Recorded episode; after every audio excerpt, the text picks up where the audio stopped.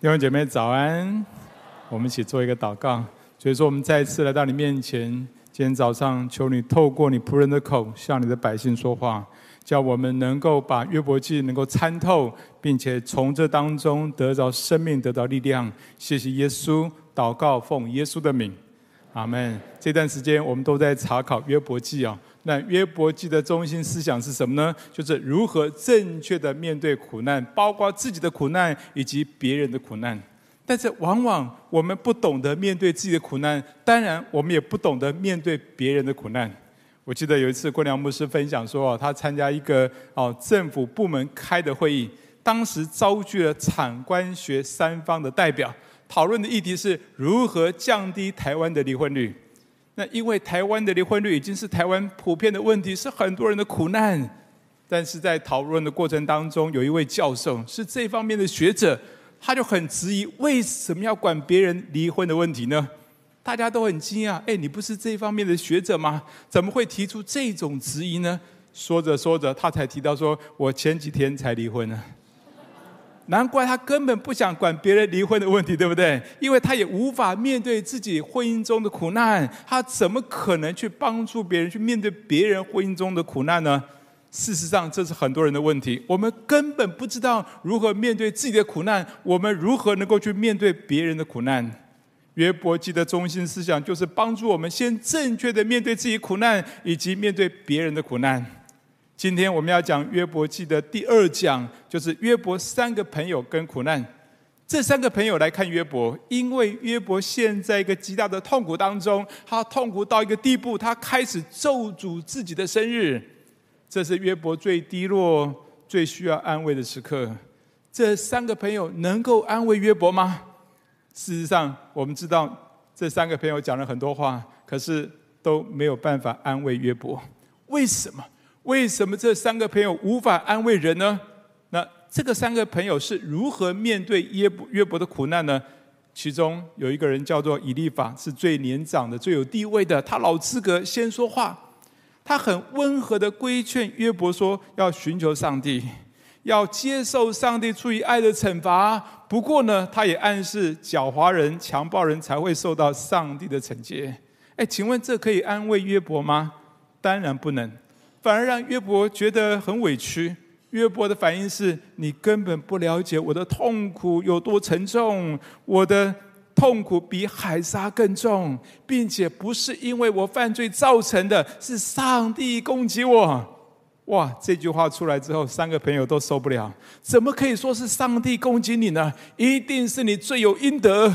于是这第二个朋友叫做比勒达开口了。他火气很大！他说：“上帝岂能偏离公义？全能者岂能偏离公义？一定是你犯罪，或者是你的儿女得罪上帝，才会如此的受报应。如果你是清洁正直的话，上帝必让你兴旺起来，你绝对不会落到今天这个地步。”哎，比勒达认定约伯遭遇苦难，一定是自己犯罪。当然。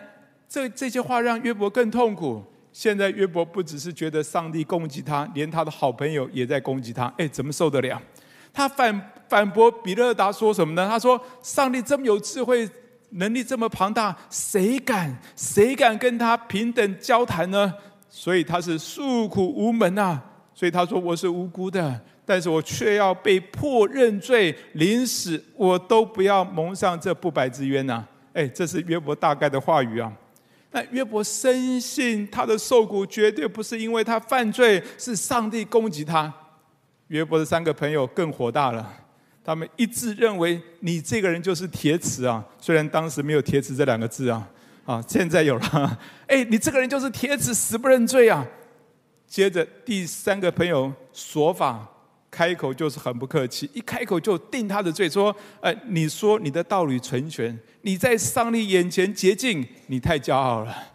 你要知道，上帝追讨你的罪，比你该受的还要多啊，比你该受的还要少啊。”说法认定约伯太骄傲，认定他罪有应得，甚至认为这些惩罚还太便宜了约伯，所以他要约伯不要再讲废话。不要以为多言多语就可以称义，没有用的，赶快认罪啊！不要狡猾，不要狡辩。哎，这是说法的发言哦。当然，约伯还是极力的反驳。约伯坚持觉得他的情况不是这些朋友所想象的那样。那但是这三个朋友完全不听约伯的诉苦，他们也不去体会约伯的痛苦，他们只要求约伯认罪就好了，认罪就没事了。后来这三个朋友又有两回合的轮番发言，但是那个口气是越来越火爆，越来越伤人。就像第一个朋友是老资格、最年老嘛，那最有地位的长者，第一次发言还蛮温和的，第二次口气就有责备的口气了，第三次是直接定罪啊，把一些莫须名的罪名加在约伯的身上。他说什么呢？他说：“你一定是无故强取弟兄的物为当头。”你一定是剥去贫寒人的衣服，你一定是打发寡妇空手回去，等等。以利法、以利法这些这些话听起来真的很伤人。另外两个朋友比勒达跟索法的话也好不到哪里去，几次的发言都是直接定罪。那个最年轻的索法哈，年轻那脾气也大哈，那他对约伯的话极其不不满。他直接说啊，他直接说约伯，你就是该死。他形容约伯是什么？他形容约伯像自己的粪一样肮脏污秽，早该除掉。哎，请问，如果你是约伯的话，听见你最好的朋友这些话，你的感觉怎样？哇，好有帮助哦！我想太多。哎，反而是感觉到被羞辱，好像被乱棍痛打一番，对不对？可是很奇怪，这三个人并不是约伯的敌人哎，他们是约伯最好的朋友哎。当他们听见约伯受苦的时候，他们去看约伯，他们看约伯极大的痛苦，他们痛哭放声大哭，撕裂外袍，坐在尘土当中陪伴约伯七天七夜。哎，你会这样做吗？这样的朋友哪里找？可是为什么他们一开口，哇，句句伤人，一开口就破功了？问题在哪里？问题在于他们对苦难的信念错了，而且态度也错了。信念错，态度错，根本不可能安慰人。那么，请问这三个朋友信念错在哪里？错在他们对苦难的看法非常单一。他们认为啊，认为只有因果报应的这种律律定啊。他们认为每一个苦难都是因为犯罪。的确，的确有一些苦难。是因为犯罪，比如说大卫后来大卫犯罪，后来受苦，对不对？那是因为苦难，这是因为犯罪而造成的苦难，但并不是所有的苦难都是因果报应。有一次，耶稣跟他的门徒，他们碰到一个生来瞎眼的门徒，就直接问耶稣说：“拉比啊，夫子啊，是这个人犯罪，还是他的父母犯罪呢？”耶稣怎么回答？耶稣说：“不是这人犯罪，也不是他的父母。”是要在他身上显出上帝的作为来，所以苦难不完全是因果报应，有很多原因，你同意吗？有时候我们根本不知道，在这里约伯约伯受苦的原因，不是因为他犯罪，而是有撒旦的攻击。在第一章，我们看到在天上，撒旦挑战上帝说：“还不是因为你四面围绕着约伯啊，围绕着他的家，所以他才如此敬畏你。”你试试看哦，如果你毁掉他的一切，他一定当面弃掉你。结果上帝还真的接受撒旦的挑战呢，放手让约伯毁掉啊，让撒旦毁掉约伯的一切。哎，这个还不够，后来上帝又好像又再度听了撒旦的嘀嘀咕咕啊，又放手让撒旦造成约伯全身长满了毒疮。所以约伯的受苦的确不是因为他犯罪，而是而是撒旦的攻击。不过也很奇怪哦，为什么上帝要接受撒旦的挑战，狠心让约伯受苦？难道上帝也受不了别人的激将法吗？你觉得是吗？当然不是，对不对？那么答案是什么？我们来看一段圣经啊，我们从新约来看旧约啊，我们来看，一起来读雅各书五章十一节，一起来。那先前忍耐的人，我们称他们是有福的。你们听见过约伯的忍耐，也知道主给他的结局。明显主是满心怜悯，大有慈悲。这一段圣经让我们看到两方面：一方面看到约伯的忍耐，另外一方面看到什么？看到上帝是满心怜悯、大有慈悲。所以，第一方面，我们看到约伯的忍耐，约伯从完全到破碎，从破碎到完全。其实，这整个过程当中，是上帝熬炼约伯一个忍耐的信心呐。而且，我们也看到这段圣经，上帝是满心怜悯、大有慈悲的主。不过说实在，我们从这个故事往往看到的是上帝的残忍。很，你怎么看得出来？怎么看得出来？上帝是满有怜悯、满满有满心怜悯、大有慈悲呢？其实，上帝非常爱约伯。上帝说什么？上帝说：“地上没有人像约伯一样完全正直、敬畏神、远离恶事。”上帝对约伯有极大的信心呐、啊。上帝相信约伯一定能够通过撒旦的测试。如同新约里面有一句话，他说：“我们所承受的，无非是我们能够能够承受得了的。”记得吗？所以，上帝选择了约伯。哎，说实在，并不是每个人都有这个特权呢。那还有呢？上帝选择约伯，让他受撒旦的攻击，并且把这个记录记录，把这个记录过程，把这个过程记录下来。为什么？为的是让我们后来的人。可以知道，我们在地上一定会受到撒旦的攻击，但是你不要害怕，你可以学习像约伯的忍耐。当你忍耐到底的时候，你必然得胜。还有，从约伯的结局，从约伯的结局，我们看到明明显明出上帝最终的心意是什么？他是要祝福约伯，对不对？他是满心怜悯、大有慈悲，他是要祝福约伯，如同我们面对苦难的时候，上帝最终的心意是要祝福我们。上帝知道我们一定承受得住，我们一定走得过去，而最终的心意是要祝福我们。就像上帝最后是祝福，是加倍的祝福约伯。事实上，上帝非常爱约伯。上帝选择了当时他最爱、最信得过的人，一个人来做苦难的男主角。其实这是一个，这是一个预表，预表什么？预表后来耶稣选择了一位他最爱的耶稣，他最信得过的耶稣基督来承受那十字架的苦难。其实，在那个过程当中，上帝的心是最痛的，如同他选择了他的爱子耶稣，当耶稣被钉在十字架上的时候。你知道圣经里面记载，圣殿里面的幔子从上到下裂为两半。哎，你知道这好像什么？你知道吗？这好像以色列百姓他们遇到极大的苦难跟痛苦的时候，他们会做一个动作，就是撕裂外袍，披麻蒙灰啊，然后扬起尘土落在自己的头上一样。那是他们一个极大的心痛。同样的，你知道上帝极度的心痛，当耶稣死的那一刻，他心痛到一个地步。圣殿的幔子从上到下撕裂为撕裂裂裂为两半，如同他把自己的袍子撕为两半一样。其实，上帝最终的心意是要祝福耶稣，将他升为至高，又赐给他那超乎万民之上的名。所以，当约伯受苦的时候，一方面上帝信得过他，一定走得过去；而且，上帝过程当中，其实上帝的心是最痛的。所以，从约伯的受苦，一方面让我们看到约伯的忍耐，上帝要给他一种，要熬炼他一种，就是忍耐到底的信心；而另外一方面，上帝信任过约伯，最终是要加倍祝福约伯。透过那个结局，让我们知道上帝是满心怜悯、大有慈悲的。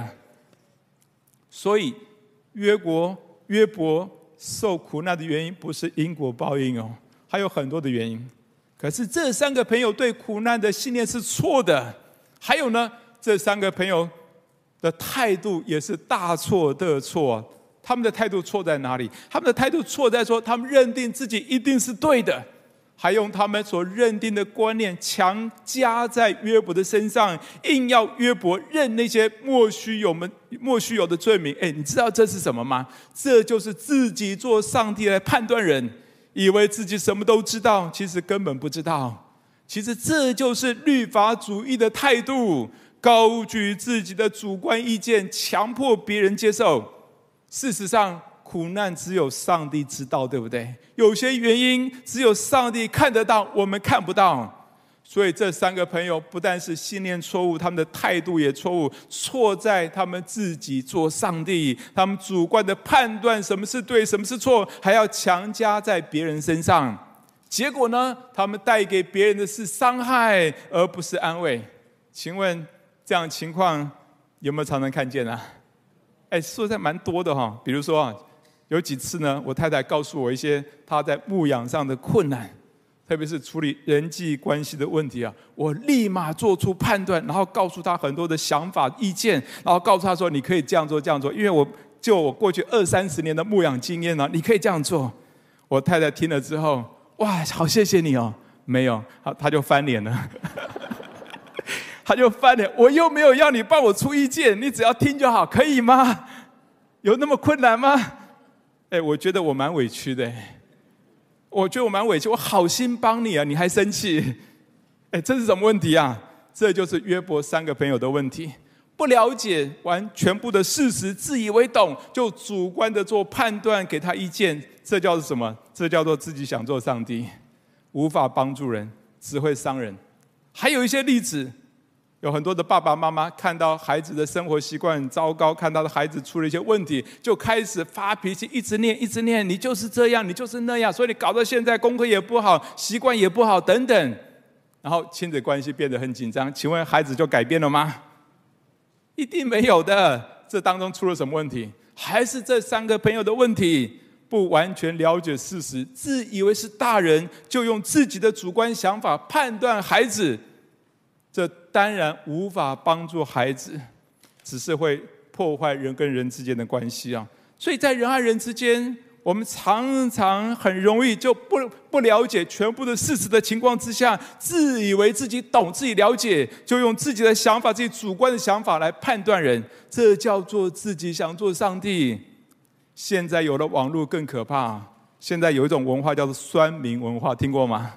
哎，很多酸民根本不用了解事实啊，他也不想去了解事实，就在网络上批评、谩骂、拼命、拼拼命的给意见，这是什么问题？这就是约伯三个朋友的问题。所以约伯三个朋友，他们对苦难的信念错了，态度更加错，他们无法安慰人，只会伤人。那么我们如何能够安慰人呢？我们如何才能够真正安慰人呢？当然要注意我们自己的信念跟态度，尤其是态度。什么是正确的态度呢？就是因信称义的态度，就是让上帝做上帝的态度。来跟你旁边说，因信称义的态度，就是让上帝做上帝的态度。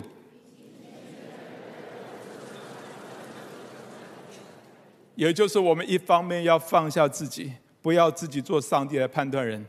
我们可以承认自己不知道。另外一方面，我们要全心依靠耶稣，借着祷告把人带到耶稣面前。要相信我们的救赎主永远活着，是主才能够帮助他，是主才能够让他从苦难当中、从这些困苦当中得着得着安慰。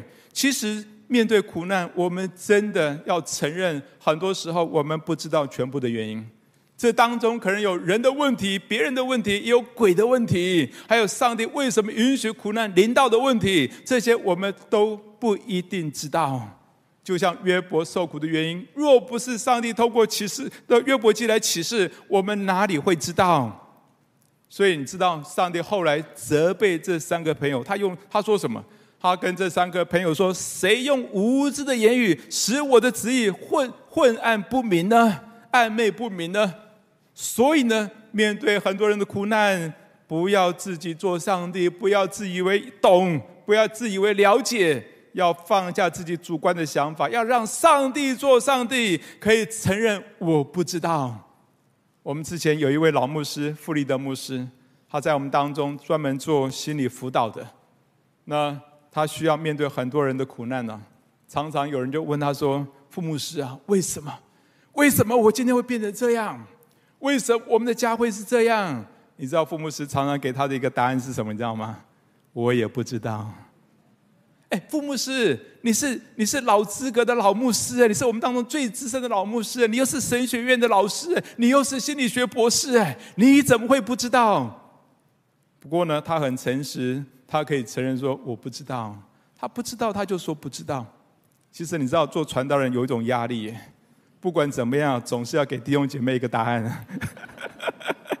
哎，但是父母是很平稳的，很安详。哎，他他常常深表同情的跟别人说：“我也不知道。”其实他能够很平稳、很温和的对别人说：“我也不知道。”其实这里面反而反映出他充满了信心，因为他可以不知道苦难的原因，但是他相信耶稣爱他就够了，所以他借着陪伴、倾听、祷告，把别人带到耶稣的面前就够了。有时候。我们面对别人的苦难，我们心里面其实也是蛮害怕的。哦，那我们更深的原因是因为我们对上帝爱其实没有把握，就乱讲话。所以话越多，可能越显明他里面对上帝爱没有信心。甚至有时候，当别人开始抱怨上帝的时候呢，我们就想为上帝辩护。我们生怕他又再得罪上帝啊，被上帝更严重的惩罚。就像这三个朋友，当约伯说是全能者攻击我，他们急着为上帝辩护，对不对？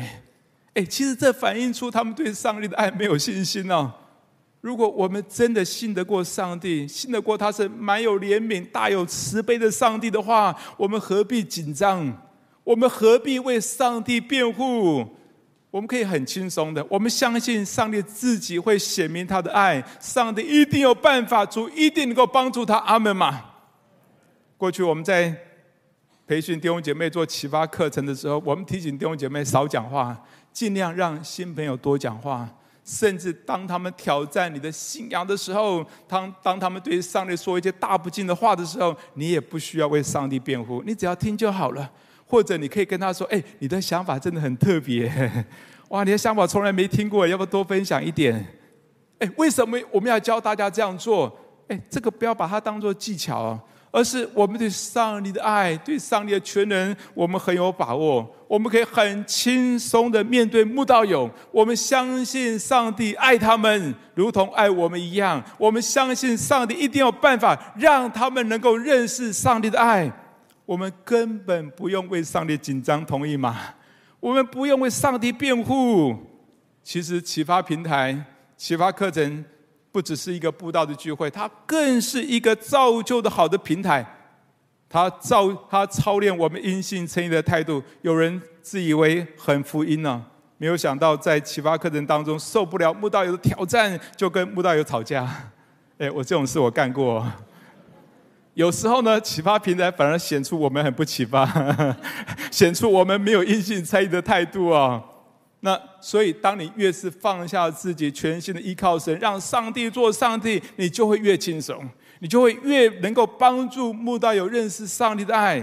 我记得有一次，有一个启发小组来了一个混黑道的，他他在聚会的时候手上常常带着弹簧刀啊。他第一次聚会的时候就把弹簧刀亮出来，在那里把玩呢。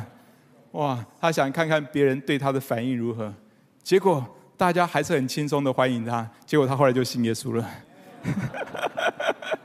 所以启发课程真的是我们学习因信称义的态度啊，让上帝做上帝的态度啊。面对自己、面对别人的苦难，最重要的是因信称义的态度，就是让上帝做上帝。因为你要相信，只有上帝才能够把人从苦境、从从患难当中救拔出来。就像约伯在苦难当中一直存有盼望，是因为他知道他的救赎主永远活着。而最后、最终的是主亲自帮助他，同意吗？以前我读过一本书，叫做《戴德生传》。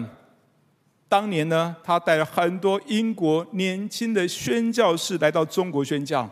当时刚好碰到整个中国大陆的犬匪之乱。当时戴德生的宣教团体，很多宣教士被杀。面对家属，面对这些人的苦难，他非常的痛苦。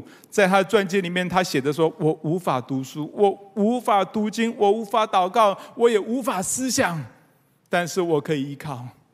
面对自己，面对家属，面对别人的苦难，他极度的心痛，但是他知道他可以依靠这位爱他的主。”而最终让他走出这些痛苦、这些心痛的过程当中，是主亲自帮助他，主亲自对他说话。所以，当你陪伴别人面对困、面对痛苦、苦难、忧伤的时候，如果上帝没有感动你说什么的话，你最好什么都不要说，你就是陪伴、倾听、同理，最重要是你要全心寻求神的心意，全心的依靠耶稣，借着祷告把他带到上帝的面前，因为只有上帝才能够真正的安慰他，把他带出这个忧伤的困境当中。其实用这种态度放在很多的人际关系里面都非常好用，特别是面对亲子关系非常好用。我认识一位弟兄。有一天呢，他带着两个孩子坐火车，两个孩子在火车上就吵架，因为弟弟把姐姐的那个气球弄破了。啊，当两个孩子吵架的时候，这个爸爸呢就把两个孩子分开坐，啊，让他们不要碰在一起，然后给他们很多的限制。可是姐姐还是很生气，哭得很伤心，回到家里又哭又闹。这位弟兄就跟姐姐说：“才一个气球而已，你不要那么小气，你原谅弟弟，弟弟不是故意的。”不过这样的说，好像没有让姐姐得到安慰，反而让姐姐觉得爸爸不公平，更不愿意跟弟弟和好。感谢主，后来神感动这位弟兄，不要用大人的角度来看姐姐的损失，要先同理他。那这位弟兄，这个弟兄就用同理的态度哦，他很温和的跟弟弟说：“你是不是觉得这个气球是你最爱的？”姐姐说：“是。”那你是不是觉得弟弟弄破你的气球很讨厌？是。啊！当这个小朋友被同理之后呢，他整个怒气消了。这个弟兄就带着这个姐姐小姐姐去买了一小包的气球。回家的路上，这个姐姐好快乐。回到家之后，她不但主动的跟弟弟和好，还把气球一半的气球分给弟弟啊！哇，两个人快乐。事后，这位弟兄就回想：好家在，好家在，他是一个祷告的人。他如果照着自己的本性处理，他一定会觉得姐姐怎么这么小气，不讲理。甚至他可能会用责备、限制、处罚的方式，强迫的方式来处理哦。还好神保守，让他意识到这样不对。他发现不能用大人的主观的角度来看孩子的损失，虽然只是一个气球而已啊，但是对孩子来讲，可能当时是他很大的损失啊。哎，这对他来讲也是一个苦难。所以，这位弟兄放下自己主观的想法，选择同理了解孩子的想法跟感觉，他才能够真正帮助安慰这个孩子。感谢主，这就是因信称义的态度，这就是让上帝做上帝，放下自己主观的想法，不要用自己的角度来判断人，而是更多的依靠主。主一定会把正确的眼光给我们，把正确的言语给我们，让我们能够真正的去安慰别人。我们一起来祷告，好不好？有一点安静在主的面前。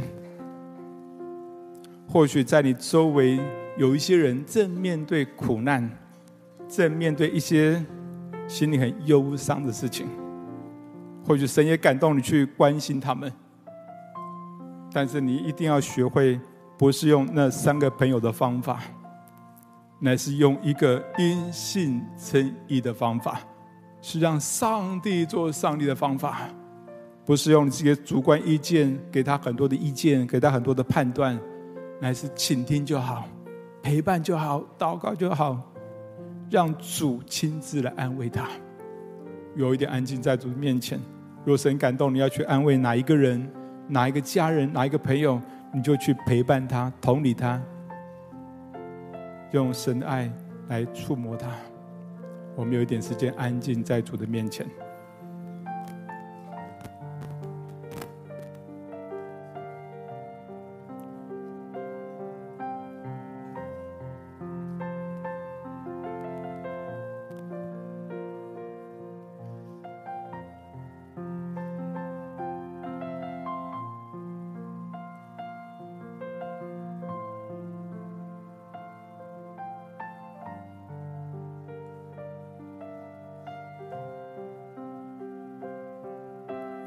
亲爱的耶稣，我愿你把你很深的爱充满在我们里面。你让我们学习一种态度，因信称义的态度，帮助我们来到你面前，不要自己做上帝，不要自己什么都懂，不要用自己的想法来去判断别人受苦的原因，乃是我们学习放下自己，让上帝做上帝。我们就是陪伴，就是倾听，就是为别人祷告。以至于让你自己的爱来触碰人的心，让你自己的怜悯、你自己的恩典来触碰人心，而且我向你恳求，我求你自己来向那些受苦的百姓来说话。主啊，是的，主啊，是的，我们谢谢你，谢谢你的爱是何等的长阔高深，谢谢你要使用我们成为一个安慰别人的人，谢谢你带领我们教导我们学习因信称义的态度，谢谢耶稣，祷告奉耶稣的名，阿门。